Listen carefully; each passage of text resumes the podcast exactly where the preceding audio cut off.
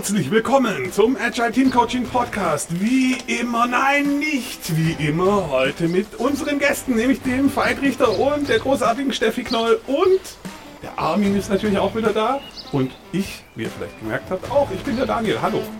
Servus Daniel, Servus Steffi, Servus Veit. Ähm, heute quatschen wir ein bisschen über die zuhörenden Fragen. Thema Quatschen. Wir sitzen ganz entspannt nach einem Emendare-Tag bei uns im Garten mit Pizza und lecker Getränken und Kaffee und alle möglichen hier zusammen und ähm, haben gesagt, wir machen, nutzen die Chance und machen die Gruppe ein bisschen größer. Dann kriegt ihr noch mehr Expert Power. Kein Druck, äh, Steffi und Veit, aber ähm, ja, wir wollen jetzt was hören. Genau. Die Zuhörenden kennen Daniel und mich jetzt schon lange. Jetzt muss endlich mal Content da rein. Genau. Das hilft alles nichts. Jetzt muss endlich Qualität her. Genau. Und Garten, damit wäre Meta-Ebene fertig. Wir saßen zusammen, Highlight gecovert, wir können direkt zum Inhalt kommen. äh, und der Inhalt ist heute Fragen aus der Slack-Community. Vielleicht wart ihr sogar dabei, als die gesammelt wurden. Und wir hatten ja schon mal versprochen, dass wir die machen, haben sie dann doch nicht gemacht. Also heute müssen wir wirklich. Und ich würde sagen, wir fangen einfach an. Wir müssen aber erst noch unseren Werbeblock für dieses komische Kommunikationstool machen. Ach ja. Aus woher kamen die Fragen? Aus dem Slack. Fantastisch. Und äh, genau, falls ihr es noch nicht gewusst habt, da müsst ihr unbedingt alle hin. Link in den Show Notes. Genau. Cool. Ja, komm, hau doch mal die erste Frage raus. Also, die erste Frage aus dem Slack ist: äh, Wechsel des Coaches gut oder schlecht?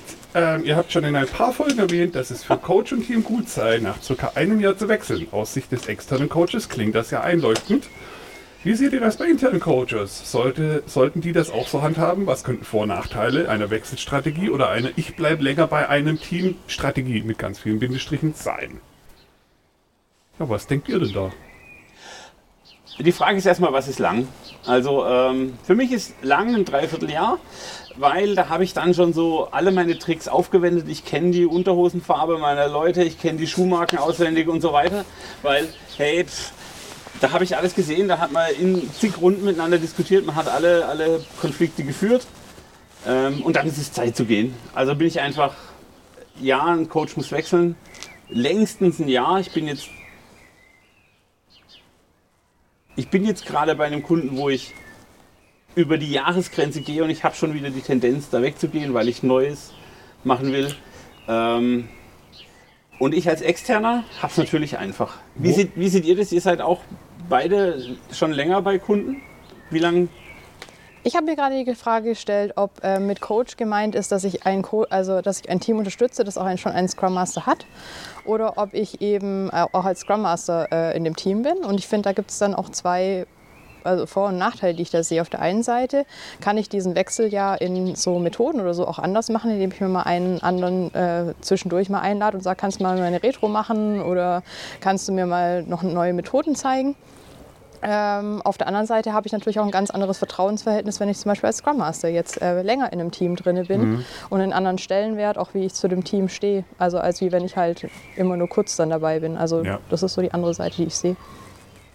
Genau, so eine Gefahr, die, die man natürlich oftmals so entgegentritt, ist ja dieses Prophet im eigenen Land. Also man wird halt, man wird ein Stück weit äh, Inventar und Dinge, die man sagt, sind vielleicht gar nicht mehr so, so wirklich wichtig, weil das sagt er schon immer und das ist immer der gleiche, der das erzählt. Das heißt, wenn mal ein neuer Scrum Master reinkommt, es könnte sein, dass er exakt die gleichen Dinge sagt, die gleichen Dinge tut und trotzdem anderes damit erreichen kann, weil er einfach auch wieder eine andere Person ist.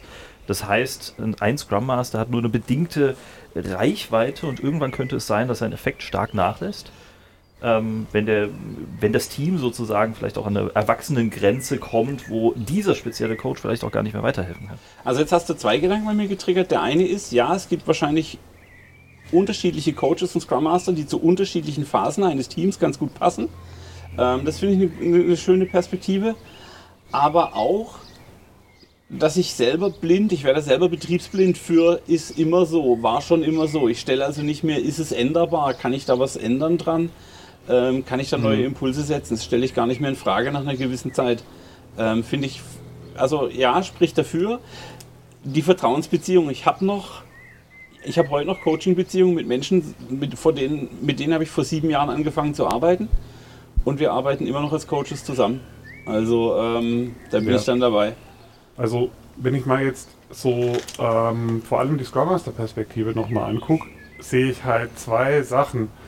Auf der einen Seite glaube ich schon, und das habe ich selber auch erlebt, dass man sich selber so ein bisschen abnutzen kann.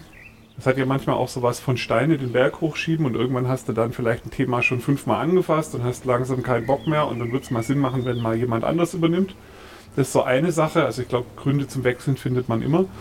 Es gibt aber auch wirklich gute Gründe, länger bei einem Team zu bleiben. Und ähm, es gibt ja so die Menschen, die unheimlich tief im Unternehmensnetzwerk verstrickt sind, mit denen du nicht mal über den Gang laufen kannst, dann müssen die schon mit drei Leuten Kaffee trinken, weil sie irgendwie jeden kennen und so. Ja. Und ähm, da ist, in sowas kommst du halt nicht rein, wenn du ständig irgendwie wechselst. Ähm, oder so, so Geschichten, dass man dann gute Connections mit dem Betriebsrat hat und überall ganz tief drin ist und immer so der Ansprechpartner ist, wenn es wirklich mal klemmt und wirklich mal eng auch bei den persönlichen Geschichten. Da musste, glaube ich, schon eher den längeren Atem haben. Und ähm, was ich immer ganz cool finde, so im, im, im Tandem ist, mit einem Scrum Master zu arbeiten, weil ich bin ja der, der immer wechselt, ja, einen Scrum Master zu haben, der schon ganz, ganz lange da ist, der jeden im Team kennt seit der Grundschule und äh, alle persönlichen Geschichten kennt. Ich bin der, der von außen kommt und irgendwie neuen Wind bringt und der kann aber ganz genau sagen, wie wer tickt und so. In solchen Konstellationen passieren manchmal sehr coole Dinge. Wenn man aber sowas wie einen Betriebsrat hat, dann ist die Tendenz oder die Wahrscheinlichkeit, dass das Unternehmen so groß ist, dass sie mehrere Scrum Master haben, echt immens. Und dann würde ich davon ausgehen, dass es cool wäre, mal so Teamflips zu machen. Also du nimmst mein Team, ich nehme dein Team und wenn es nur für vier, fünf, sechs Sprints oder sowas ist, Ja. einfach um die Perspektive zu wechseln. Ob die Leute aus deinem Team aber dich in so Themen, wo der Betriebsrat dann involviert ist, auch involvieren als Scrum Master, wenn du regelmäßig wechselst, das ist halt die Frage.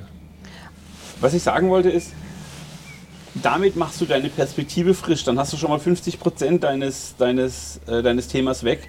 Weil selbst wenn du dann deinen Kollegen brauchst, der eigentlich in dem Team ist, sagen, nennen wir den mal den, den Haupt-Scrum Master, du mit deiner frischen Perspektive kannst den Haupt-Scrum Master dieses Teams bereichern und damit stellst du auf jeden Fall wieder frischen Wert und frischen Wind dar. Also ähm, selbst wenn ich nicht noch, noch nicht die Vertrauensbeziehung habe, ich habe auf jeden Fall schon mal die neue Perspektive. Die habe ich dann schon mal gewechselt.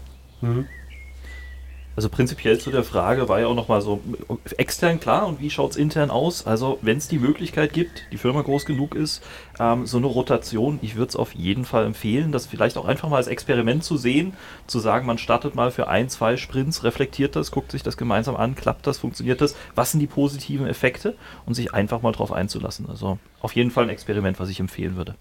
Und wenn man vielleicht nicht gleich schon komplett wechseln will über längere Zeit, kann man es ja wirklich auch, also das haben wir damals auch mal ausprobiert, einfach nur mit einzelnen Events. Selbst wenn ich da schon mal reinschaue und mal sehe, mit einem anderen Team auf einmal eine Retro zu machen, ist doch noch mal ganz anders als mit dem Team, das ich halt schon die ganze Zeit gewohnt bin. Ja. Und auch da, auch das inspiriert mich wieder. Klar, hey, holt euch andere Coaches oder Scrum Master, die bei euch in der Firma arbeiten, als Feedbackquelle rein. Also hey, achte mal auf meine Körpersprache, achte mal auf meine, auf meine Energie, achte mal auf meine Raumpräsenz, was auch immer. Ähm, damit kann man sich dann auch noch mal über eine ganz lange Zeit strecken, wenn man da unterschiedliche Perspektiven ins Boot holt. Ja. Ja, ich vertrete noch mal einmal so, bevor wir dann, glaube ich, langsam zur nächsten Frage gehen, weil eine finale Antwort gibt es einfach nicht. Ich vertrete noch mal die Perspektive, dass länger bleiben auch durchaus viel Sinn machen kann. Ich erinnere mich noch an Umgebungen, wo ich so jedes halbe Jahr das Team gewechselt habe.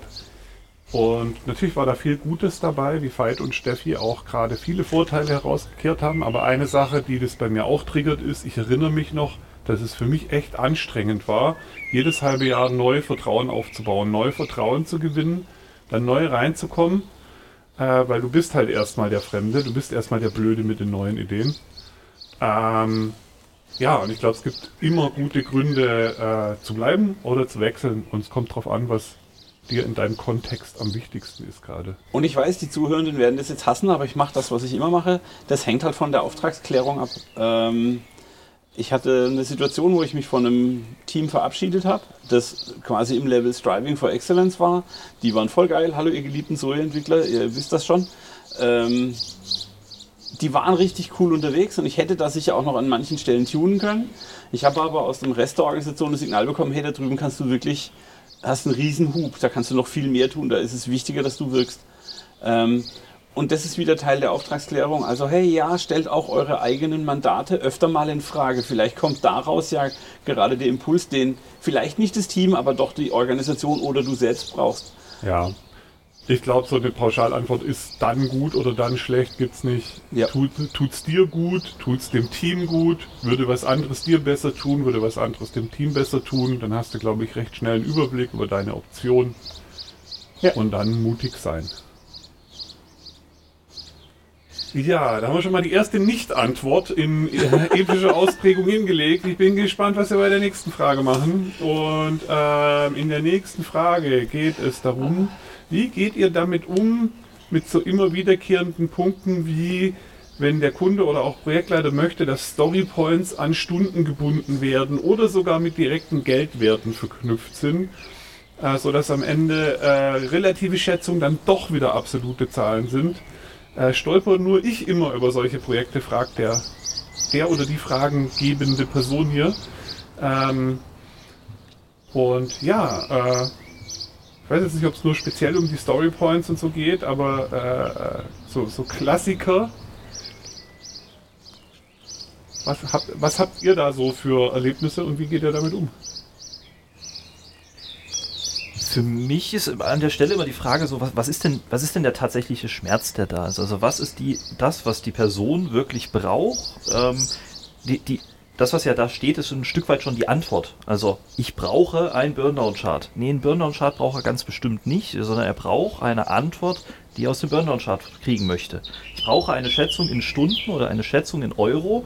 Auch das ist nicht das, was er braucht, sondern es gibt irgendeinen Schmerz dahinter, äh, den er ähm, lösen möchte. Also mal ins Gespräch gehen und rauszufinden, was ist denn das, was du genau brauchst? Wieso glaubst du, dass eine Schätzung in Euro für dich die Lösung ist, kann oftmals helfen. Es könnte zum Beispiel sein, dass es ein Product Owner ist, der sagt, hey, ich habe hier fünf, sechs, sieben verschiedene Stakeholder, die wollen von mir einfach wissen, hey, ich habe eine Anforderung, wie viel Geld kostet die mich? Unser Unternehmen funktioniert so und ich kann mit meinen Kunden nicht sprechen im Sinne von, du, das kostet zwei bis drei Sprints. Ich weiß nicht, wie viel das genau ist, sondern die wollen eine konkrete Euro-Anzahl. Und das heißt, darin muss ich es schätzen. Hey, okay. Wenn ich den Schmerz verstehe, ist es vielleicht einfacher, dann auch drauf zu reagieren.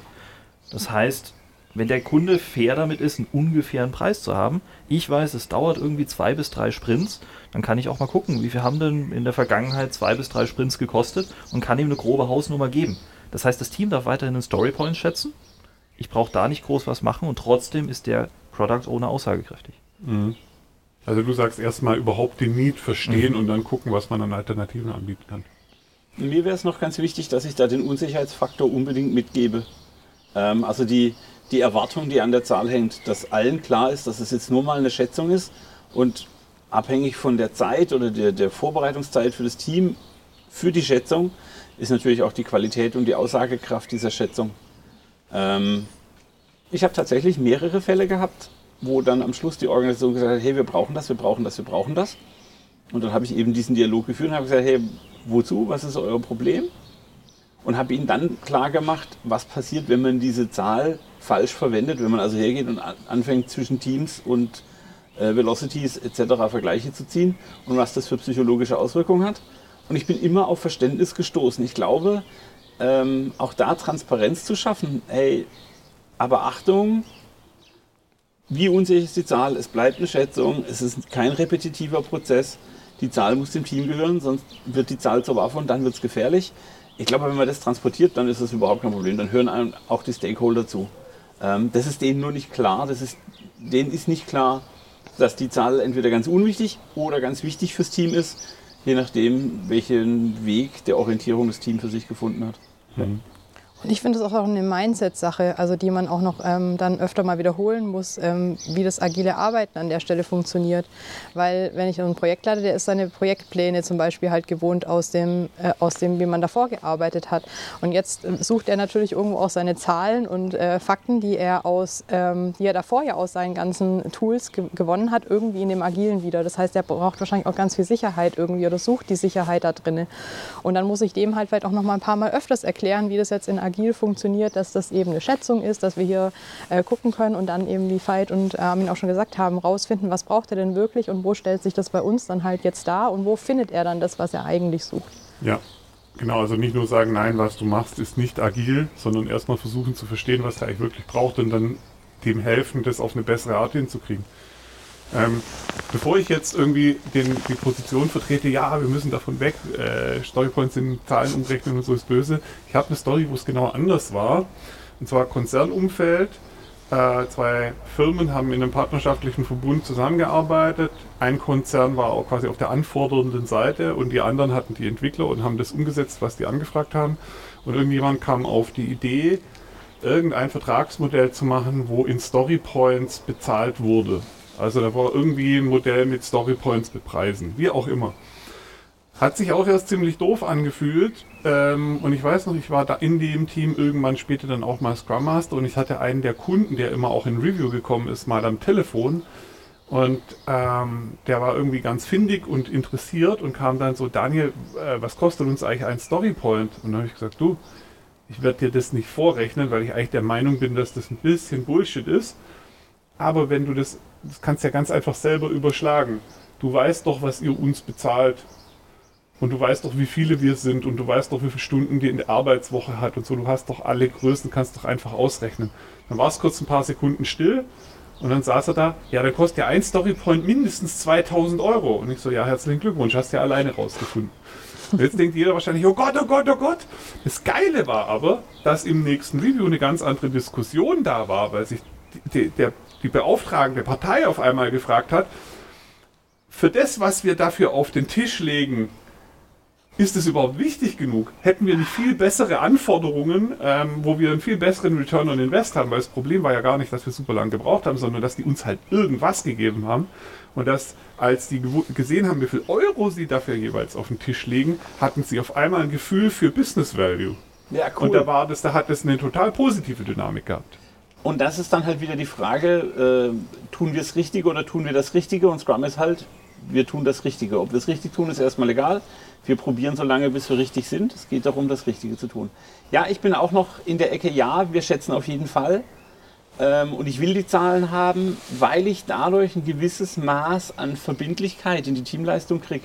Also ich möchte, dass das Team sich selbst irgendwie anspornt. Ich möchte, dass das Team selbst Transparenz darüber hat, ob sie gerade durch strukturelle Veränderungen, Prozesse oder was auch immer schneller oder langsamer werden. Äh, das habe ich in all meinen Projekten als positiv erlebt. Ähm, und es hilft mir, weil ja, am Ende bezahlt der Kunde die Party und der Kunde muss Lieferungen kriegen. Und das Maß an Lieferung ist nun mal ganz oft die Velocity. Ja. Also ist mir schon wichtig, ich, ich, ich will, in, also ich habe glaube ich nur ein Team, das im Moment ohne Schätzung funktioniert. Ähm, die funktionieren gut, aber ich lege da Wert drauf um ja. der Verbindlichkeit willen. Also einfach auch nur, um da nochmal die Lanze auch für Stundenschätzungen und so zu brechen. Ähm, wenn man zurückgeht, woher kommen Story Points überhaupt? Das war mal ein idealer Manntag. Und dann hat man das irgendwie ein Point genannt und dann kam jemand auf die Idee Story Points. Was ich überhaupt nicht leiden kann, ist die Diskussion, ja, wir schätzen aber nur Komplexität. Ja, Moment mal, aber das dauert ein Tag und das dauert zehn. Ja, aber Komplexität ist ja gleich. Ja, okay, genau jetzt hilft uns die Schätzung überhaupt nichts mehr. Ja. ja also irgendwie hat es immer einen Bezug und es geht immer darum, die Sprint-Timebox irgendwie sinnvoll voll zu packen. Und wenn das bei euch mit Stunden besser funktioniert, macht halt Stunden. Ähm, ich habe gerade so eine wilde Idee, einfach irgendwie so eine Skala zu erfinden. Äh, halber Tag, äh, zwei Tage Woche oder so, äh, keine Ahnung. Weil ich glaube, es gibt schon so Chunks, die für unser Hirn einfach gut funktionieren. Und gleichzeitig habe ich jetzt gerade ein Team, die auf einmal aufgehört haben zu schätzen, weil sie so ein gutes Ziel hatten. Und jeder hat es offensichtlich verstanden, jeder wusste genau, was zu tun ist. Und auf einmal ist, war der Need genau zu verstehen, wie lange was dauert weg, weil jeder genau wusste, das ist das wichtigste Thema, da müssen wir alle dran arbeiten. wie lange das dauert, ist eigentlich egal. Auch das Tool, ja. auch das Tool Schätzung hat seine Phase. Ich glaube, ein Team, wo das echt gut eingespielt ist mit PO, wo die Stories immer ähnlich groß sind, wo das Team weiß, was die Anforderungen sind und so weiter, wo, die, wo das Backlog und die, die Roadmap klar sind. Am Ende zählst du eigentlich nur noch Stories und machst dann daraus dein Tracking, ob du dann schätzen musst, ganz ehrlich. Genau. Ich finde es am Anfang halt sehr wichtig auch zu schätzen, das finde ich bei gerade Teams, wenn die auch neue anfangen, ist halt auch die Diskussion, die da entsteht. Die habe ich halt am Anfang bei vielen Teams noch nicht so. Und gerade wenn man dann das Schätzen macht, dann habe ich halt viel mehr Verständnis für die Sachen. Mhm. Und da hilft dann der Konflikt zwischen, einer, hey, warum hast du eine 1 und warum hast du eine 13? Entweder der eine hat eine coole Lösung oder der andere hat das Problem noch nicht ganz verstanden. Ähm, ja, genau Und da werfe ich dann aber auch manchmal die Zahl einfach weg, weil das Ende der Diskussion den Wert erreicht hat, den es für mich darstellt, dann Genau. brauche ich die Ja. Zahl nicht dokumentieren. Ja. Genau, da transportiert dann die Schätzpraktik eigentlich ein Story kleiner schneiden. Ja? Und das, was eigentlich hilft, ist das Story kleiner schneiden. Ja? Ja, genau, da könnte man jetzt noch viel drüber sagen. Ich meine, das, äh, ich glaube, es hängt total davon ab, ob- man für jemand anders, für einen Investor entwickelt. Und da muss man dann ja irgendwie auch aussagekräftig sein oder ob man quasi in der eigenen Kohle was baut oder so. Also gibt es ganz viele Fragestellungen. Aber meine Erfahrung ist, je mehr die Teams reinkommen, in Dinge sehr, sehr klein zu schneiden, je klarer die Ziele sind, je besser die Kollaboration ist, desto unwichtiger werden Schätzungen. Wenn man sie aber braucht, wenn es sich gut anfühlt, ähm, dann sollte man halt vor allem darauf achten, dass Schätzungen dem Team helfen, um gut und plausibel zu planen, um Aussagen treffen zu können und keine Magic-Matte damit zu machen oder das Team damit unter Druck zu setzen oder ja, Wie, wie, wie Veit gesagt hat, es muss ein Ziel haben, es muss irgendein Problem lösen, das muss klar sein und dann funktioniert es auch. Ja. Okay, jetzt wird es ein bisschen philosophisch. Ich leite subtil über zur nächsten Frage aus dem Slack, in das ihr auch kommen solltet. Link in den Show Notes. Ähm, gibt es agiles Lernen oder wird man durch Lernen agiler? Ähm, Gibt es agiles Lernen oder Moment, wird ich man lese durch hier noch den, der, da war noch ein bisschen mehr Text, der ist ein bisschen verwirrend. Äh, es geht hier tatsächlich um den Kontext Lernen. Also ich verstehe das so wie äh, äh, zum Beispiel in der Ausbildung, im, äh, in der Schule, in der Mitarbeiterbefähigung steht hier als Wort. Also kann ich in einem Kontext, wo es um Lernen geht, mit Agilität was beisteuern. So verstehe ich die Frage hier gerade. Ähm, helfen dann agile Methoden. Und dann wird es auch noch mal ein bisschen philosophisch. Wenn ich lerne, werde ich dann agiler. Äh, das ist wohl irgendwie beides. Agilität im Setting, Ausbildung, Lernen, Schulung und Agilität gleich Lernen, Lernen gleich Agilität. Ihr versteht Okay. mich vielleicht auch nicht. Ich, ich, ich, ich hau einfach mal einen raus und dann können wir darüber diskutieren. Ähm, äh, wie heißt der Herr Luhmann mit Vornamen? Äh, Niklas. Hen Niklas, ich hätte Hendrik gesagt. Der Niklas Luhmann hat ja irgendwann mal dokumentiert, hey, ich kann ja nicht vorhersehen, was ich lernen werde, wenn ich mich mit einer Situation, mit einem Inhalt beschäftige. Es kann zufällig sein, dass ich eine ganz andere Information für mich lerne, als ich beabsichtigt habe zu lernen. Ähm, also muss ich beim Lernen zwangsläufig agil sein, weil ich meinen Lernprozess nicht bewusst vorher steuern kann. Check, Lernen muss agil sein. Fertig. Ähm, hilft mir Agilität beim Lernen? Ich würde sagen ja, weil ähm, ich ja immer, immer wieder frisch in Frage stellen muss, wo habe ich jetzt noch Lücken, wo komme ich nicht weiter, welches Thema ist für mich interessant, wo, geht, wo hin. Ähm, ob ich jetzt aber einen, Scrum oder einen Kanban-Prozess für ein Lernziel definieren würde, dann müsste ich erstmal drüber nachdenken. Es gibt ja, es gibt ja das äh, Edu Scrum, also auch so als, als, als Grundlage des, äh, wie könnte man Scrum oder agile Arbeitsweisen äh, in Schulen einsetzen. Und äh, eine Version davon hatte ich auch mal bei äh, Agiles Studieren bei äh, Professor Detlef Stern in Heilbronn auch mal gesehen. Mit dem habe ich mich darüber mal unterhalten. Und ähm, wenn man sich so fragt, was bedeutet denn so eigentlich agil, kommen irgendwie so Begriffe iterativ und inkrementell. Aber wir sind vorhin auch schon einmal kurz dran vorbeigeschrammt, diese Fragestellung, was ist denn eigentlich das Richtige? Und in, in der Schule wird das Richtige vorgeschl äh, vorgeschlagen vom Lehrer im Sinne von, hey, diese Sachen solltet ihr in dieser Reihenfolge machen und ähm, dieser Grundgedanke, der eben da auch äh, durch den äh, Professor Stern mit in die äh, zu den Studierenden genommen wurde, war einfach, hey, ihr habt jetzt ein Semester Zeit, vier, fünf Monate am Stück. Am Ende des Semesters solltet ihr diese 100 Dinge können. Und ihr habt den Burndown-Chart, das könnte euch helfen beim Tracking, aber findet für euch selber raus, welche dieser Dinge das sind, welche davon für euch wirklich wichtig und interessant und wertvoll sind. Und wenn ihr von den 100 Dingen 80 Dinge komplett verstanden habt, habt ihr eine 1. Das heißt, ihr müsst nicht alles perfekt können, aber wenn ihr auch nur die Hälfte habt und sagt, das ist das, was ihr wirklich braucht, dann werdet ihr wahrscheinlich keine 1 damit erreichen können, aber habt vielleicht das Wertvollste für euch. Also diese Selbstauseinandersetzung damit, was brauche ich, was ist für mich wertvoll und dann eben dieser agile Ansatz, womit möchte ich anfangen, was erzeugt den höchsten Mehrwert, das Backlog sozusagen zu sortieren das kann agil wunderbar funktionieren. Dazu ist natürlich Mhm. Selbstorganisation des Lernenden, glaube ich, muss man dafür sehr stark pushen und voll Genau. fördern.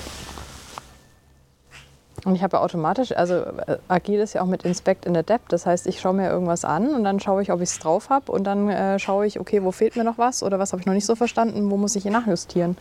Den Aspekt habe ich ja recht schnell beim Lernen eigentlich drin. Ja. Das hat dann auch sowas von, äh, du lernst nicht das Thema, sondern du lernst lernen.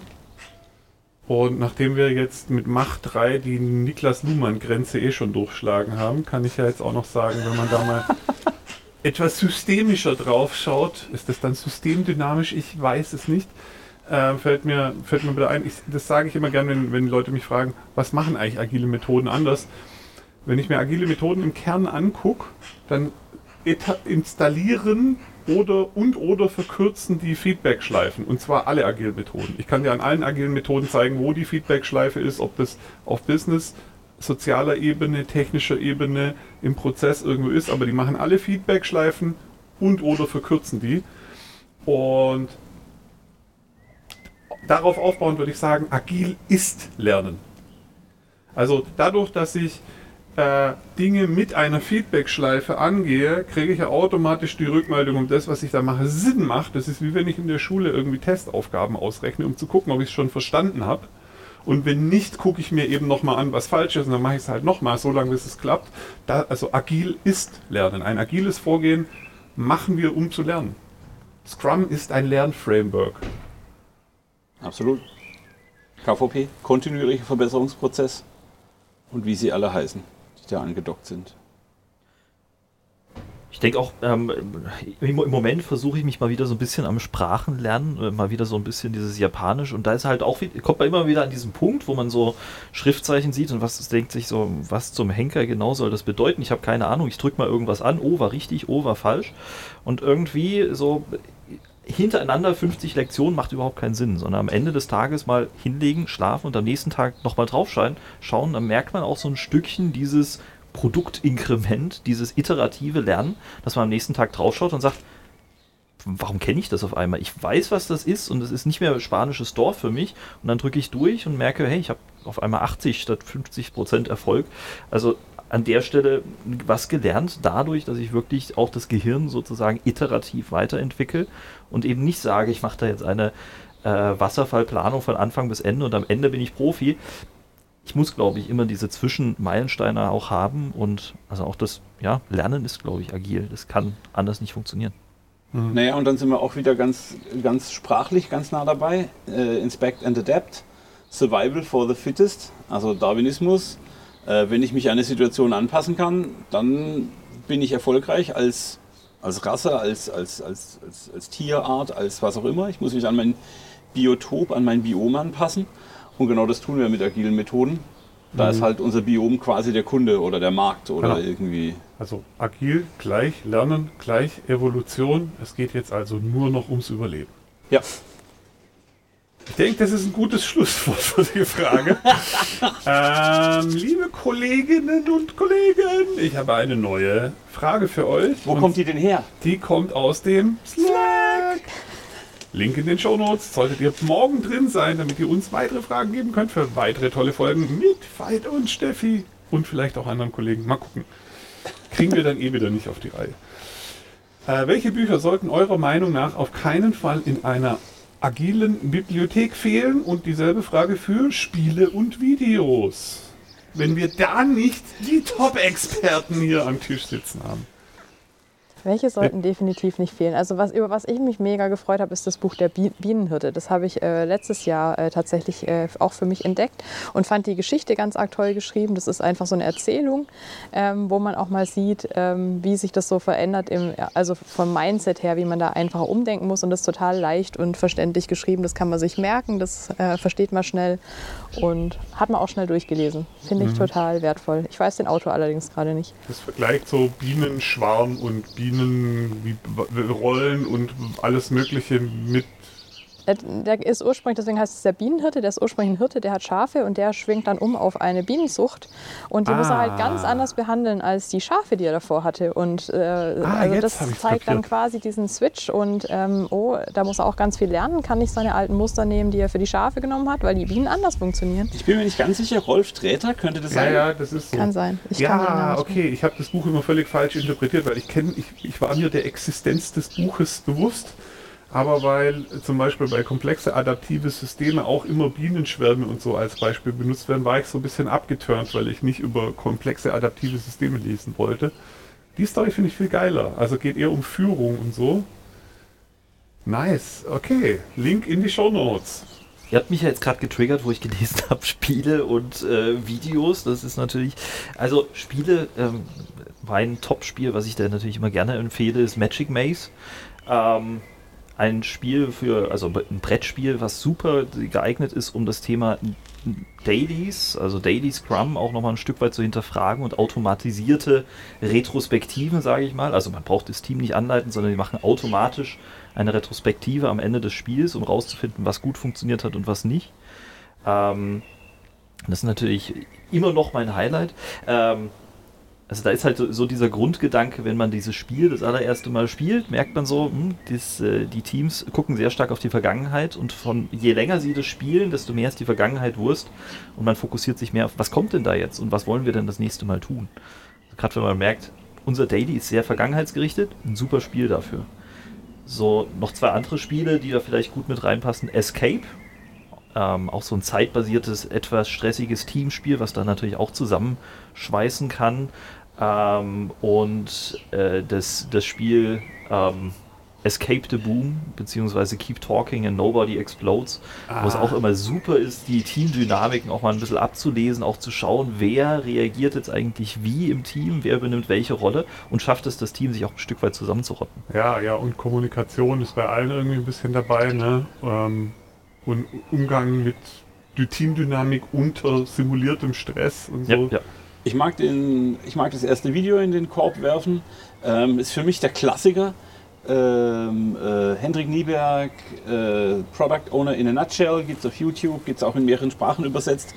Ist ein Video, das ich jedem empfehle, dem ich, wenn ich sage, jedes Mal guckst fünfmal aus fünf unterschiedlichen Perspektiven. Und wenn du die fünf durch hast, de- denk dir noch zehn andere aus, du wirst wieder was Neues lernen. Ist ein tolles Video, ähm, kann man auf jeden Fall machen. Und ansonsten ist das Buch zum Thema äh, Agilität für mich ist tatsächlich äh, Götz Werners, äh, womit ich nie gerechnet hätte, ich, hätte ich nie gedacht. Aber das Wertebild und das Bild, zum, wie wichtig Dialog und Feedback ist, das er da vermittelt, hat mich echt geflasht, auch wenn er das überhaupt nie im Blick hat. Ich glaube nicht, dass äh, äh, Götz Werner, der ja vor kurzem erst gestorben ist, weiß, was Agilität ist. Äh, es ist trotzdem ein fantastisches Buch darüber. Ich glaube, die Frage killt erstmal den Editor, weil der ja dann die Shownotes erstmal ordentlich aufblähen darf. Das macht nichts. Aber ähm, auf jeden Fall noch äh, Dan Pink Drive, ein Oh. wunderschönes Video, also dieses Thema, wie motiviere ich Menschen, ähm, was gehört da alles dazu, Purpose. Ähm, Turn the Ship Around, auch immer ein, ein super Video, was ich immer sehr gerne empfehle, also wenn es um selbstorganisierte Teams geht und wie man es hinkriegt, ähm, egal aus welchem Haufen sozusagen, auch in, durch die Selbstorganisation ähm, etwas, äh, ein, ein Top-Team einfach zu generieren. Ähm, und du hattest Henrik Knieberg angesprochen, Resource Utilization Trap, auch immer so ein schönes Video. Da ist so ein bisschen dieser Hintergedanke drin.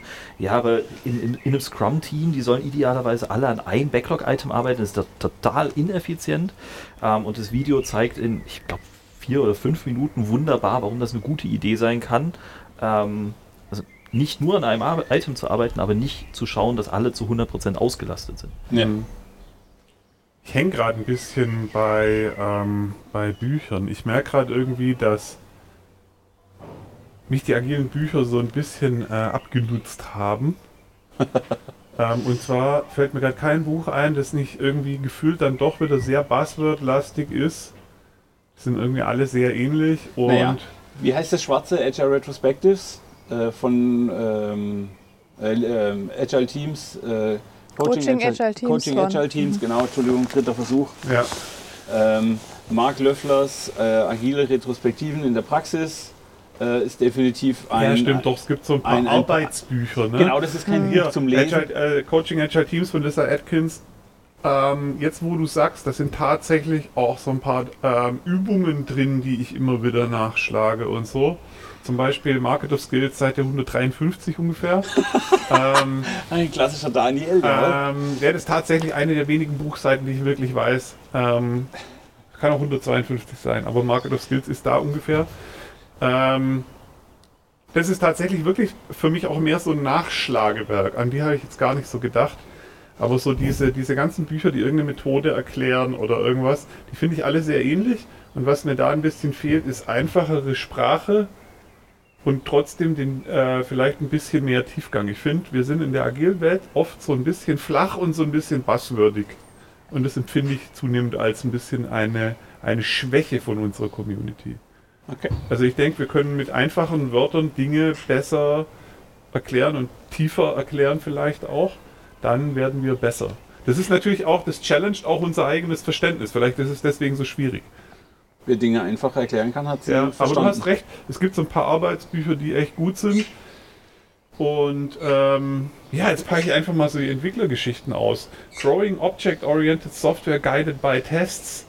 ähm, die ganzen Cucumber-Bücher, äh, Behavior-Driven Development und so. Hier für die Entwickler gibt es da ganz viel cooles Zeug mit richtig coolem Hands-on-Zeug, was man benutzen kann.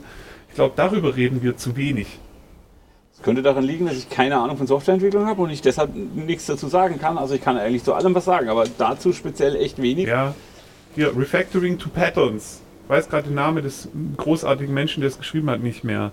Äh, oder äh, äh, Dings Legacy, äh, hier Mike, Mike Feathers, Legacy Code irgendwas. Refactoring Legacy, Working, working with Legacy Code. Wenn du schon in der Ecke abgebogen bist, vielleicht auch Building Evolutionary Architectures, das finde ich auch noch ganz praktisch. Also dieses Thema, wie gehe ich denn mit Legacy-Anwendungen um, wie schaffe ich es, Mhm. äh, Produkte zu bauen, agil und sie weiterzuentwickeln, selbst wenn ich in diesen ominösen Spaghetti-Code habe.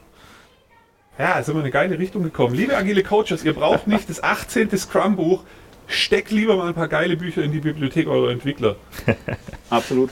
Oder schmeißt noch ein paar Podcasts in die Runde. Wen haben wir da? Äh, die Produktwerker, Oh ja, die Produktworker, die Tim, machen Tim Klein. äh, echt guten Content. Die meinen es auch irgendwie ernst mit ihrem Podcast und nicht nur so Laber-Buddies wie Armin und ich. Äh, auch tief stapeln. Ma Mark, Mark Löfflers ähm, Passionate Scrum Master. Passionate Scrum Master. Genau, ich glaube, wer sich auch echt Mühe gibt und das merkt man auch an der Qualität des Contents, äh, ist Ralf Kruse mit Scrum Meistern, mit dem habe ich erst, glaube ich, gestern Abend telefoniert. Ähm, der schafft es ja auch, Dinge in wenigen Minuten so auf den Punkt zu bringen. Dass Und dann man, äh, natürlich- so, Der Standard, Hilfe, mein Scrum ist kaputt. Ähm, genau, Dominik. Ehrenberg und so. Unboxing Agile, Agile Growth hat auch einen schönen Podcast, wo sie auch immer wieder Leute einladen Die äh, zu Kollegin, verschiedenen Kollegin Themen. Zano heißen ja mittlerweile beide, glaube ich, so, nachdem Echt? sie geheiratet haben, oder?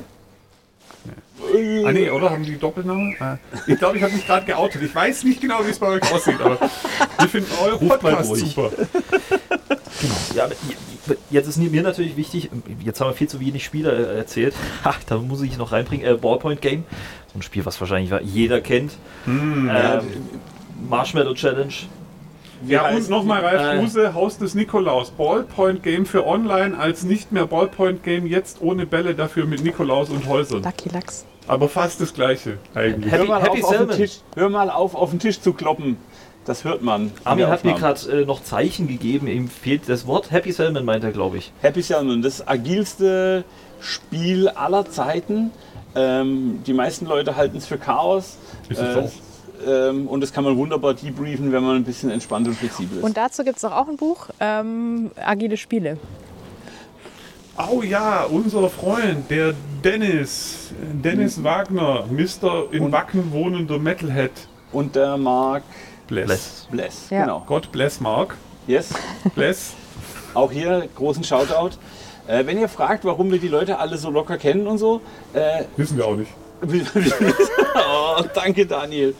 Äh, schnappt euch eine agile Community, geht in die Scrum Music Group, geht zu einem Agile Monday, Tuesday, Wednesday, wie sie auch immer heißen. Oder Coach Camp. kommt beim Agile Coach Camp vorbei. Ähm, auch da Nur damit der Daniel ein paar mehr Links äh, für die, für die Shownotes so Jetzt ihn, hat, ne? jetzt hauen wir ihm eine rein. Ich mag den.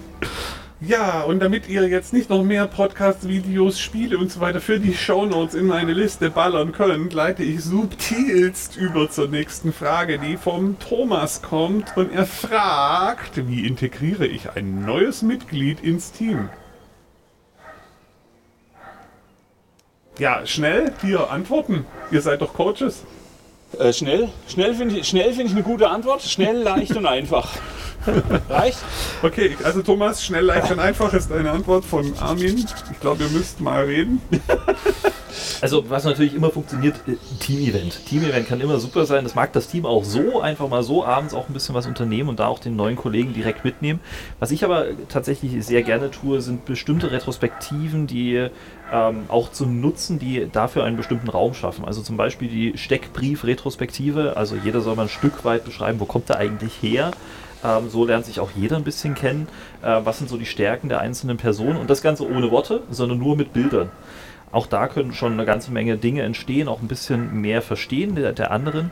Oder auch so ein Spiel, das auch ihr beide kennt, dieses jeder soll mal eine Lüge und eine Wahrheit über sich selbst erzählen, wo dann auch das komplette Team rausfindet, ey, wir wissen da auch immer noch Dinge von uns selbst, gegenseitig nicht. Und dadurch der andere auch ein Stück weit da ähm, sein Johari-Fenster öffnen kann und äh, gleich mal da auch, auch Teil des Teams einfach werden kann, dadurch, dass er sich auch ein bisschen öffnet und auch gleich was über andere lernt, was die anderen auch nicht, noch nicht wussten. Also Ähm, grundsätzlich, ich würde anfangen mit, äh, hey, also niemand ist ein unbeschriebenes Blatt. Ich würde wahrscheinlich mit so Fragestellungen anfangen wie, hey, wo hast du früher gearbeitet, was hast du gelernt, was war dir wichtig, was ist uns im Team wichtig, wie passen die Werte von dir zum, ne? ähm, so ein bisschen ein, wir bauen jetzt was Neues, da sind wir wieder bei der Teamidentität, die hatten wir vor drei äh, Podcast-Folgen. Ähm, also was ist uns wichtig in der Zusammenarbeit? Wo wollen wir, was bringst du mit? Was, was lernen wir von dir? Und worauf sollen wir achten in der Zusammenarbeit? Ähm, aber das ist ein stetiger Dialog. Also ich würde es jetzt ungern in, in eine Retro quetschen wollen oder so, sondern ich würde ganz am Anfang sehr viel Zeit in die gemeinsamen Werte investieren, weil es zahlt sich dann zinseszinsmäßig in the long run aus. Sobald ich mal drüber gesprochen habe, hey, was ist meine Erwartungshaltung? Hier Stichwort Auftragsklärung. Ähm, was genau erwarten wir von dir? Wie genau soll das funktionieren? Wie funktioniert das Team? Und was bringst du an neuen Facetten rein? Ähm, je früher ich das kläre, umso mehr profitiere ich davon, finde ich. Also, ähm, wie integriere ich jemand Neues ins Team? Hm. Ich Steffi, finde was ist auch- deine Antwort? Ja, ich finde es auch total wichtig, was du gesagt hast, mit dem, ähm, wenn, ich den, wenn der neu ins Team kommt, dass ich ihm erstmal auch abhole, wo steht das Team gerade, also wie arbeiten wir, ähm, wie gehen wir miteinander um, was sind unsere Werte, dem anderen das erklären, aber ihm auch die Chance geben, seine Sachen mit reinzugeben. Also nicht, weil der jetzt irgendwie nachträglich ins Team kommt, dann zu sagen, guck mal, so haben wir schon immer gearbeitet und so arbeiten wir weiterhin und guck mal, an die Regeln musst du dich jetzt halten oder so, sondern tatsächlich eben in diesen Dialog zu gehen, guck mal, jetzt bist du neu dabei und jetzt ähm, darfst du aber genauso, also wir müssen uns neu erfinden und dafür dann auch Zeit tatsächlich äh, äh, sich nehmen. Also nicht so, ah, jetzt ist er halt dabei, okay, der läuft halt mit, sondern wirklich sich da auch Zeit dafür nehmen. Genau, wir haben einen Hund im Podcast. Ähm, das gehört zu so einem Garten halt genau, dazu. also äh, Garten hat seine Vor- und Nachteile. Ja, also was, so was Steffi sagt, ähm, ein Pattern, und dann darf gleich Fight, ähm, ein Pattern, was ich ganz gut finde, ist immer quasi den, den oder die letzte, den, den- letzten Mensch, die letzte Person, die angekommen ist, ähm, nochmal zu fragen, was hat dir am besten geholfen, was hat dir bei deinem Onboarding gefehlt. Kannst du nochmal unsere Onboarding-Checkliste vielleicht fixen mit den Lücken? und äh, quasi die immer die, die Person, die davor angeboardet wurde, einbinden bei der, beim Onboarding des nächsten, weil die haben es am frischesten im Kopf, die wissen genau, was gefehlt hat. Ähm, und dann geht es halt auch ganz viel drum, neuen Menschen möglichst schnell Orientierung zu geben, möglichst schnell Zugänge, Daten, wo finde ich Infos, ähm, weil das, das nervt am meisten, wenn du irgendwo ankommst und hast erstmal eine Woche keinen Rechner. Dann kriegst du die Passwörter nicht und so, da hast du eigentlich schon keinen Bock mehr. Und da kann man äh, ganz viel richtig machen, indem einfach alles da ist, wenn die Person anfängt und äh, ja. KVP und Retrospektiven im Onboarding finde ich auch ein richtig cooles Ding und ver- verdammt wertvoll. Ähm, in der letzten Zeit durfte ich ein paar Teams ab, äh, Teammitglieder auch mit onboarden und da war ein was, was mir, was ich sehr gut fand und auch positives Feedback gegeben habe, ähm, hat äh, frühzeitig Verantwortung und eine Aufgabe übertragen. Das heißt, ich hatte jetzt vor kurzem einen Scrum Master zum Beispiel mit begleiten dürfen und da ist es ja so, er übernimmt halt keine Aufgaben im Planning im Sinne von und ich code jetzt das und das runter. Das ist also unter Umständen schwierig, irgendwo reinzukommen, wenn die Bestimmung und die Aufgabe ein Stück weit fehlt. Das heißt, da hatte ich Mhm. einfach auch dann frühzeitig mit ihm gesprochen und versucht herauszufinden, was sind so kleine Aufgaben, die schon mal übernommen werden können, die auch ein Stück weit eigene Verantwortung mit sich bringen ähm, und auch gleichzeitig so die Kommunikation mit verschiedenen Personen ähm, anregen. Ähm, das heißt, eine kleine Verantwortung, ähm, um dieses, um auch die Motivation des selber Lernens mit, mitgeben zu können. Ja, das kann man gut unterstützen mit sowas wie Skill Matrix, Team Contribution Matrix. Äh, wenn jemand Neues ankommt, mal gucken, wie ist nun so Bild. Gibt es vielleicht tolle Sachen, die du den anderen beibringen kannst, obwohl du neu bist? Es gibt natürlich gleich ein ganz anderes Standing im Team. Oder gibt es Sachen, wo du sagst, die will ich lernen, die du von jemand anders bekommen kannst und dann gleich proaktiv irgendwie so eine Mentorbeziehung irgendwo einplanen oder vielleicht mehr Pair-Programming und so. Dadurch unterstütze ich natürlich das Ankommen irgendwie extrem. Und ich, also das habe ich mir mittlerweile auch zur Regel gemacht. Das ist der Punkt, den Steffi gerade schon so ein bisschen angerissen hat. Ich mag ihn noch mal ein bisschen rausstellen. Ähm, die neue Perspektive, die der Kollege oder die Kollegin mitbringt, ähm, als wertvoll darstellen. Also eben nicht dieses, ich bin neu, ich habe keine Ahnung, was weiß ich schon, ich bin klein, bringt es mir bei, sondern dieses, hey, ich habe Erfahrung, ich kann schon eine neue Perspektive einbringen und selbst wenn ich wirklich frisch von, von der Schule komme und ich habe noch nie was gemacht, die Frage, hey, wozu macht ihr das? Stellt Dinge in Frage und das ist ganz, ganz wichtig und die neuen Leute darf ich dazu motivieren, diese Frage immer und immer wieder zu stellen, wenn ihnen was auffällt, wo sie sagen, hä? Ich verstehe nicht, warum sie das tun ähm, oder wozu sie es tun. Genau, das ist genau das, die Ja. mächtigste Frage, die man stellen kann. Ja. Genau. Und ich weiß noch, als Steffi äh, neu bei uns angefangen hat, da habe ich mich die ersten Wochen bemüht, dann auch mal zu fragen, hey, jetzt ist die erste Woche um, jetzt ist die zweite Woche um. Wie geht's denn dir gerade? Was fehlt dir? Was können wir noch besser machen? Ähm, vielleicht ist es auch dieser KVP, ja, oder diese Retro zum Onboarding. Aber einfach das Gespräch suchen und vor allem al- als, als onboardende Organisation sich auch Feedback einholen ähm, weil man weiß nicht, was man nicht weiß. Und vielleicht gibt es ganz einfache Dinge, die man recht easy besser machen kann. Ja, auch, auch, auch hier absolut. Ähm, wenn euch was auffällt, was eure Arbeitssituation belastet oder was euch stresst, ähm, ich würde nicht mehr allzu lange warten, das anzusprechen oder das irgendwie irgendjemandem zu eskalieren, weil es einfach viel zu viel Energie kostet. Und der Arbeitnehmer profitiert davon, wenn er es löst, und der Arbeitgeber profitiert auch davon. Und wenn man feststellt, dass man es nicht lösen kann, dann profitiert man davon, das Arbeitsverhältnis während der Probezeit zu kündigen oder aufzulesen, weil dann passt es halt nicht. Also ähm, die Zeiten sind einfach vorbei, wo man sich irgendwo an eine Maschine stellt und halt schrubbt. Ähm, dafür müssen wir zu viel mentale Arbeit leisten, dafür sind wir zu sehr kreativ gefragt und Angst, Druck und Schmerz verhindern kreatives Arbeiten. Also, aber das ist jetzt eine ganz andere Ecke, Entschuldigung, es hat mich jetzt nur gerade getrieben. Ja. Ich würde sagen, machen wir noch eine, oder? Eine Runde geht noch. Eine Runde geht noch. Ähm, die Frage kommt von der Christina. Bei manchen weiß ich leider die Namen nicht, aber die Frage ist von der Christina. Ähm, welche Bedeutung, Schrägstrich Wirkung haben Namen? Ich denke dabei an Teams, die sich Tiernamen geben oder ihre Sprints nicht durchnummerieren, sondern jedem einen speziellen Namen geben. Ist das Spielerei oder hat das einen Hintergrund? Man könnte jetzt noch die Frage ergänzen, hat das auch einen Sinn? Aber ja, ist das Spielerei oder äh, ist das Kunst oder kann das weg? Wie sieht es damit aus? Aus eurer Sicht.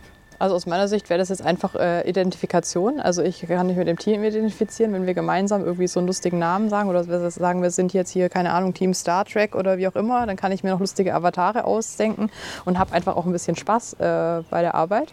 Ähm, also das wären die Sachen, die ich da drin sehe in, Tier, äh, in Tiernamen oder in generellen Namen.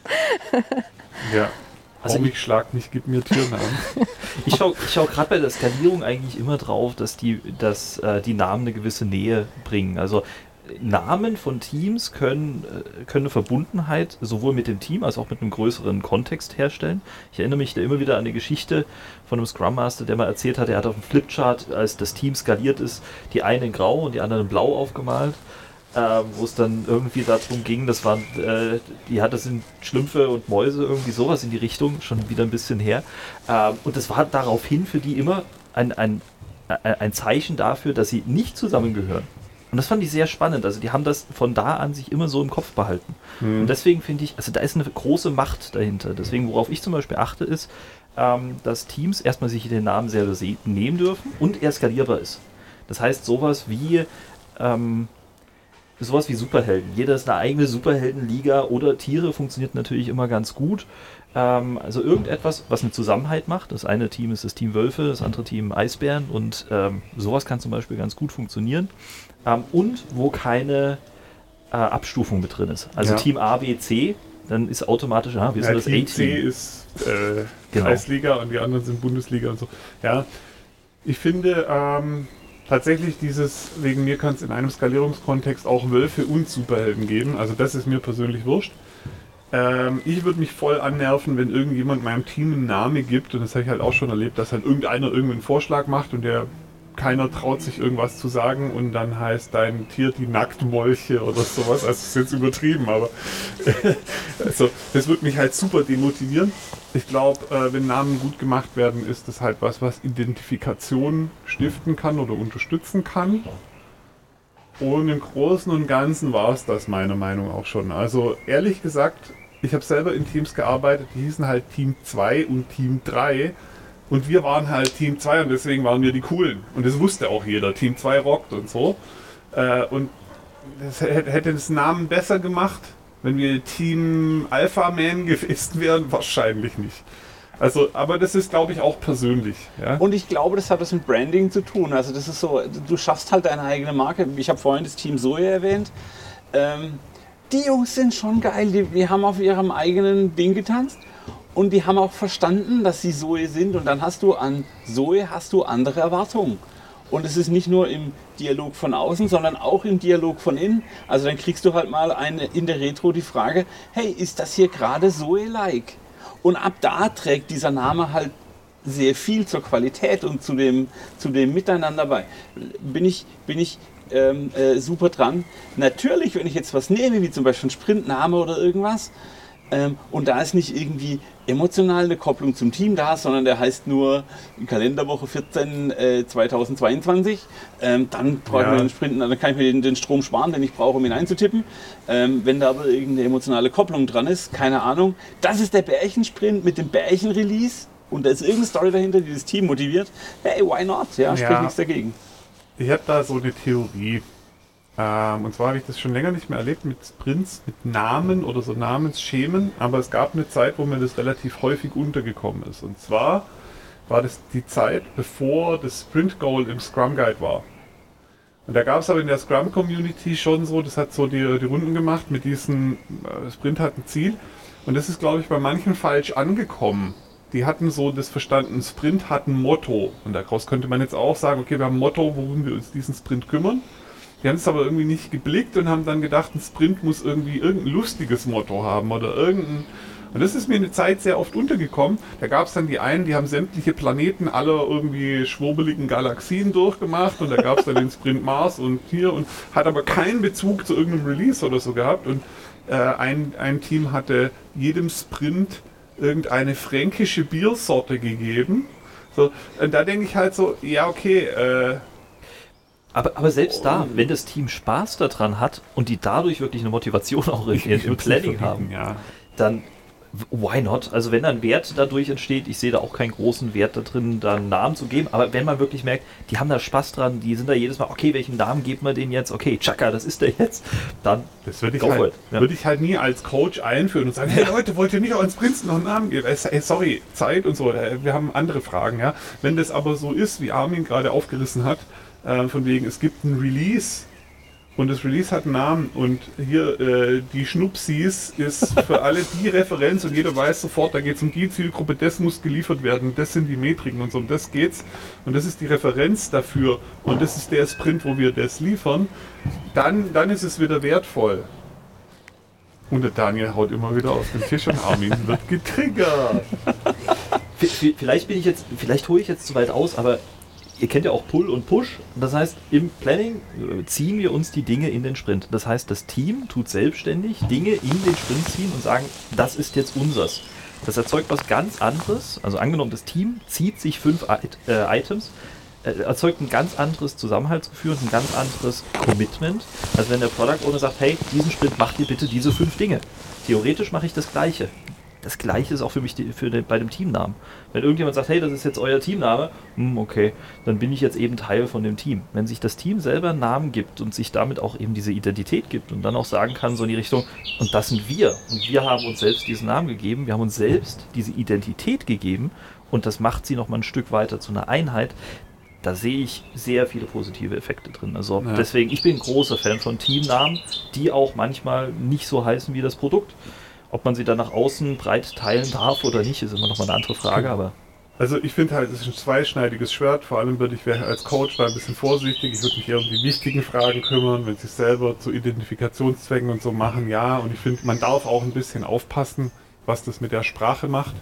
Weil wenn man dann irgendwie so im Meeting drüber redet, dass die Schnupsis jetzt im Gummibärchen-Sprint die Sahnetorte geliefert haben, dann denke ich halt auch so, hey Leute, ich bin ja echt für Spaß und für bunt und so, aber können wir mal bitte irgendwie wieder ernst werden. Ich, ich möchte an dieser Stelle äh, Real Story, ähm, ich habe ja früher IT gemacht und ähm, dann war ich halt IT-Betrieb und dann kam irgendwann ein gestresster Sysadmin rein und meinte, Scheiße, ich habe gerade Simon Garfunkel gebootet, obwohl ich hätte Fix und Foxy restarten sollen.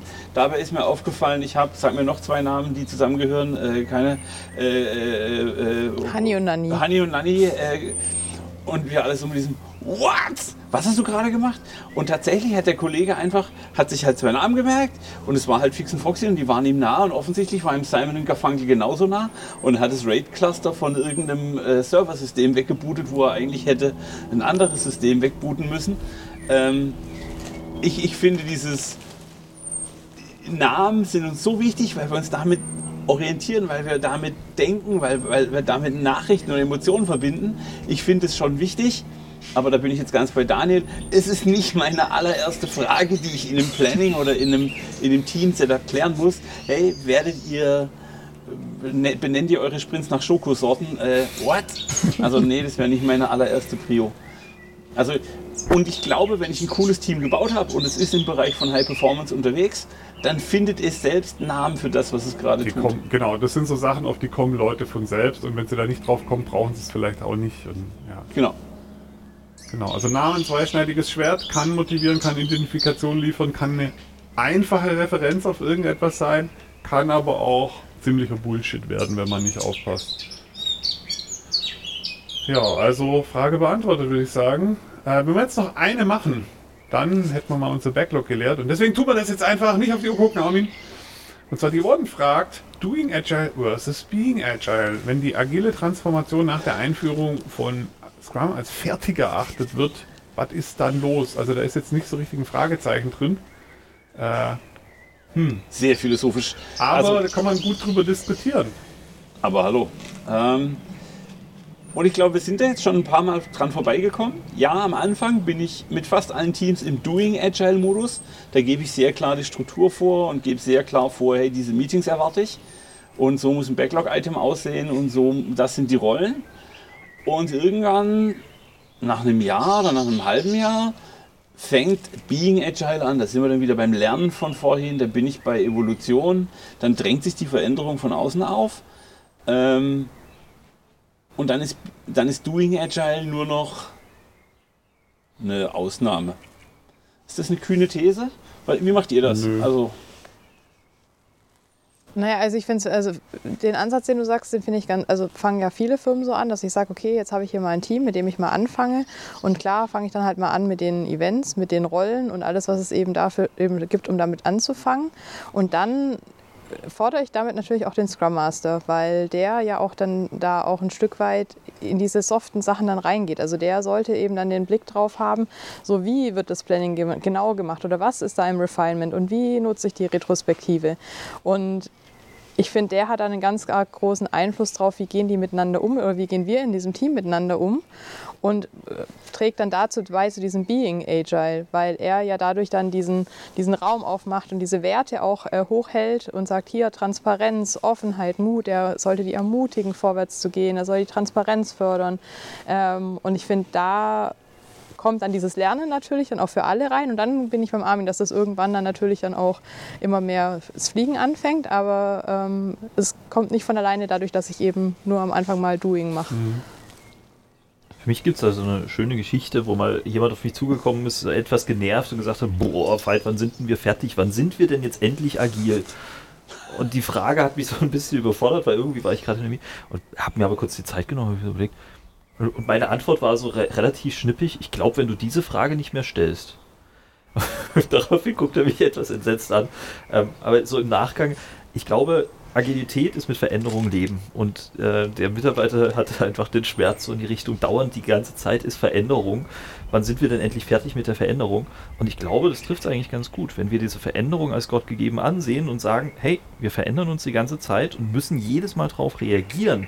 Und wenn wir das nicht mehr als nervend ansehen, als anstrengend, sondern als eine der, eine der agilen Prinzipien, heiße Veränderung auch spät willkommen, dann ist es, glaube ich, ich glaube, dann ist man irgendwie ein Stück weit angekommen. Genau, ich würde sogar äh, noch einen drauflegen und sagen, dann, wenn du gemerkt hast, dass du Veränderungen zu deinem Vorteil nutzen kannst und es nicht mehr nur okay für dich ist, sondern du schon damit spielst, ja, wenn du schon sagst, hey, cool, da geht noch was, das quasi zu deinem Vorteil auch geworden ist. Da, also dann, das ist so Königsklasse, klar, aber ja. Cool. Und vielleicht und, noch so, noch so ein, so, ein, so ein anderes, woran man immer, woran ich das immer ganz gerne erkenne, ist so dieses, was passiert denn, wenn, wenn der Scrum Master mal für zwei Wochen weg ist? Wenn der Scrum Master da ist, reagiert das Team agil. Oh mein Gott, da ist ein Notfall, was machen wir? Alle gucken vielleicht den Scrum Master an und der sagt, ja, lasst uns erstmal entspannt oder einigermaßen ruhig gucken, was ist wichtig, was müssen wir wirklich liefern, was ist nicht so wichtig und dann gehen wir von oben nach unten durch. Wenn der Scrum mhm. Master mhm. mal für zwei Wochen im Urlaub ist, wie reagiert das Team dann? Ja. Und wenn es dann in so einen Headless Chicken Mode verfällt oder sagt, wir machen wieder so, wie wir das früher gemacht haben, machen Berichtswesen und Berichtslinien, A berichtet an B, B an C und wir versuchen so wenig wie möglich miteinander zu interagieren, könnte das ein Zeichen dafür sein, dass wir eher noch so bei dem Doing statt dem Being ja. Agile sind. Ich frage mich bei dem Thema auch ein bisschen, das ist jetzt eine ganz spontane Eingebung, ich muss erstmal gucken, ob ich es überhaupt gescheit formuliert kriege. Ähm, bei dem Thema Doing Agile versus Being Agile und vielleicht auch ein bisschen so Sachen wie Schuhari und so. Ich frage mich immer, wie sehr es da wirklich um das Team geht und wie weit das Team ist oder geht es da eigentlich um uns selbst und unser Sicherheitsgefühl als Coach? Und äh, ist es nicht auch ein bisschen eine Ausrede zu sagen, ja, ja, wir sind jetzt noch bei Doing Agile und die brauchen jetzt erstmal Schuh und deswegen darf ich mir selbst schön viel Sicherheit gönnen und kann mich jetzt noch an allen Rezepten der Welt entlanghangeln? statt mich mal wirklich frei zu machen von dem ganzen Scheiß und zu sagen, ja Leute, was braucht ihr denn? Also wirklich ins Coaching zu gehen, in die Coaching-Haltung zu gehen und eben nicht meine 15 Best Practices und Patterns runterzurassen, weil die sind ja noch bei Doing Agile und die sind ja noch bei Schuh. Die sollen mir jetzt erstmal alles nachmachen, sondern ähm, geht, also wie, wie viel geht es da um, unsere, uns, um unser eigenes Sicherheitsbedürfnis und um unser Bedürfnis, uns irgendwo entlang zu hangeln und das durch irgendwelche Labels und so okay zu machen. Ähm, und wären wir nicht viel schneller bei Being Agile, wenn auch der Coach bei Being Agile wäre? Discuss. Er startet eine Diskussion, eine Stunde in den Podcast rein und das mit einer geilen Frage, die mich wahnsinnig triggert. Schnallt euch an, bringt die Sitze in eine Liegeposition. Und schmeißt die Uhr weg. schmeißt die Uhr weg. Ich hoffe, die Speicherkarte hält so lang. Ähm, nein, okay, ich fasse mich kurz. Hm. Warum lachst du an dieser unangemessenen Stelle? Ähm, ich ich bin fest davon überzeugt, dass es genau die coolen, agilen Leute von den nicht so coolen, agilen Leuten unterscheidet, dass sie das Kontrollbedürfnis runtergefahren haben, dass sie also dieses, wie du vorhin gesagt hast, ich muss, den, ich muss in der Veränderung Vorteil sehen, ich muss in der Veränderung einfach Normalität, ähm, ähm, Survival for the Fittest, ich bin schon wieder da. Es ist ein Vorteil, dass wir anpassbar sind. Ähm, und gerade in, wenn, ich, wenn ich komplexe Systeme habe, ist es ohnehin nur eine Scheinsicherheit. Ich kann einen Menschen nicht verstehen. Ich kann es einfach nicht, geht nicht. Ich kann die Kombination aus fünf oder sieben oder 13 Menschen schon gar nicht verstehen. Wie soll ich also daraus eine Sicherheit, eine Planung, eine belastbare Zukunftsvorhersage ableiten. Das ist völlig undenkbar, völlig unmöglich. Und sobald ich das wirklich verinnerlicht habe, dass alles, was ich vorbereite, für die Katz sein kann und ich immer flexibel genug sein muss und gut genug vorbereitet, um dann trotzdem noch irgendwie Sinn aus dem Diskussionsverlauf, aus der Managemententscheidung, aus der Marktveränderung.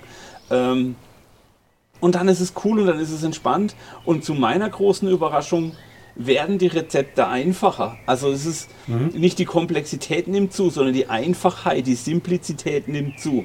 Ich falle immer wieder auf ganz einfache, dumme Muster zurück und stelle so Fragen wie, also hier, jetzt muss ich, ähm, äh, Shoutout an, an Dennis, ähm, ist der Feedback Loop geschlossen? Ja, das ist einfach eine zentrale Frage für mich, weil dann lerne ich was, dann kann das System besser werden. Mhm. Ähm, und das hat für mich viel mit Being Agile zu tun. Doing Agile heißt, ich muss Retros machen. Being Agile heißt für mich, ist der Feedback Loop geschlossen. Und dann, wie du vorhin gesagt hast, egal in welche Richtung, in welcher genau. Dimension. Also ich habe gerade äh, einen aktuellen Kunden und habe mich extrem zurückgehalten mit Tipps und mit so den ganzen Best Practices, mit denen man ja immer so gern hausieren geht, mit denen man nicht, wenn man nicht aufpasst. Und das Ergebnis ist seit langem wirklich mal eines, was mich als agiler Coach echt flasht, weil mehrere Scrum-Teams in einem Geschäftsbereich so zusammenarbeiten, als ob eigentlich der Geschäftsbereich das Team wäre. Die machen auch nur übergreifende Retros, keine Team-Retros. Ähm, dadurch, dass sie ein starkes gemeinsames Ziel haben und gute Kollaboration etabliert haben, ist auf einmal der ganze Need für so detaillierte Sprint-Backlogs und Schätzungen komplett verschwunden, juckt keine Sau mehr alle sagen, ja, ist irgendwie neu, dass wir so wenig aufschreiben und so, aber weiß ja eh jeder, was Sache ist und so die festen Teamgrenzen und so alles nicht mehr so wichtig. Wir finden das schon raus, Chaka, und sie beweisen sich ja jetzt auch selber, dass sie auf dem Weg was liefern. Ähm, das hätte man ganz schnell kaputt machen können, wenn man dazwischen aus Versehen mal drei Tipps zu viel gegeben hätte. Weil die haben jetzt so eine leichtgewichtige, einfache Struktur, die für sie voll geil funktioniert, ähm, die nicht besser wird, wenn du jetzt fünf Sachen hinzufügst, weil sie in jedem Buch steht. Ich glaube, da, da, ist ähm, als Coach ein bisschen der Glaube ans Team und dass es schon gut wird, wenn sie ihren eigenen Weg gehen und so extrem gefragt und die Sicherheit, dass dieser Prozess zu einer guten Lösung führt, ähm, weil du sonst aus, aus deinem eigenen Sicherheitsbedürfnis raus wahrscheinlich wieder sagst, ja, aber an der Stelle müsste man eigentlich und hier wäre es noch gut, wenn ihr Team-Retros macht und äh, ja, ich würde gerne noch einen anderen Loop schließen. Und zwar hast du vorher in der Frage ja auch vorgelesen, ähm, so nach dem Motto, da ist eine agile Transformation und die ist dann halt irgendwie fertig. Ähm, und das habe ich auch schon erlebt, so dass also viele Unternehmen geben sich halt so, so ein mhm. Ziel, so ja, hier agile Transformation und wir machen jetzt ein Team und ihr habt jetzt ein halbes Jahr, um uns jetzt hier agil zu machen. Und dann habe ich vielleicht auch noch externe Berater, die dann eine Zeit lang eben dazukommen und dann das eben irgendwie anschieben sollen. Und dann ähm, sind die aber wieder weg und jetzt sind wir doch eigentlich fertig, weil die externen sind doch jetzt auch weg und die Teams, die haben noch, also haben doch jetzt irgendwie so ein Scrum-Umfeld und ich habe die Frage so ein bisschen so verstanden, so, und, aber eigentlich sind wir doch da noch gar nicht. Also eigentlich sind wir noch nicht bei diesem Zustand, den du gerade beschrieben hast, Daniel, mhm. mit, ja, die Teams fliegen jetzt schon und alles ist so, sondern irgendwie gefühlt machen wir halt die Meetings, aber wir sind noch lange nicht an dem Punkt. So das Mechanische irgendwie. Genau, und da wäre von meiner Antwort eher zu sagen, okay, ähm, die Transformation ist halt eigentlich nie abgeschlossen, weil du machst ja immer weiter deine Feedback-Loops und lernst immer wieder neu dazu und dann überleg dir, was in deinem Unternehmen brauchst du jetzt, um, dieses, um diesen Lernzustand weiter äh, aufrechtzuerhalten, also innerhalb der Firma. Welche Loops musst du da schließen mit Management in, in den Scrum Master Gruppen, zwischen den Teams oder wie auch immer, damit es eben weiter fliegt? Mhm. Und das war also hier für mich der Gedanke, der passt für die Agile Coaches, die von extern kommen, als auch für die, für die Führungskräfte in dem System. Äh, das ist ein Satz, oder den der tausendmal schon gehört und der hat mir damals vor vielen, vielen Jahren äh, ein, ein Mentor, als ich noch Teamleiter wurde, äh, gesagt, er sagt, Armin, du musst immer das Ziel haben, dich für das Team unnötig zu machen. Das Team muss in die Lage kommen, selbst handlungsfähig und arbeitsfähig zu sein. Ähm, das ist, dein, das ist dein ultimatives Ziel, da willst du hin, denn dann hast du das Team enabled, du hast einen Prozess aufgebaut, der funktioniert und so weiter und so fort. Dann stimmt alles. Mhm. Cool! Wenn das heute die, die, die Folge der Fragen ist, hätte ich ja auch noch mal zwei. Wo habt ihr denn eigentlich all diese tollen Fragen her? Und wenn man als Zuhörer jetzt auch noch Fragen hätte, wo könnte man die denn dann eigentlich da lassen? Link in den Show Notes. Und das war nicht abgesprochen. Danke, Falk. Wir haben es aber alle gemerkt. Okay, ich glaube, ähm, wir sind durch unser Fragen-Backlog so einigermaßen durchgekommen. Uns hat ja auch nicht so lange gedauert. Ähm, und ich Genau. hoffe, da war viel dabei, dass es sich trotzdem kurzweilig angefühlt hat. Ich bin eigentlich überzeugt davon. Danke unseren tollen Gästen. Danke für die Einladung. Ja, und auch fürs danke. spontane auf uns Chaoten einlassen und so. Ähm, Armin, was sag mal am Ende immer noch mal Am so Ende alles? sagen wir immer noch, wenn ihr Fragen habt, kommt in Slack oder schickt eine Mail an daniel.agilteamcoaching.de oder armin.agilteamcoaching.de. Wir freuen uns, wenn ihr auf Spotify, iTunes, Google, wie auch immer es heißt, äh, Sterne schickt, empfehlt uns weiter.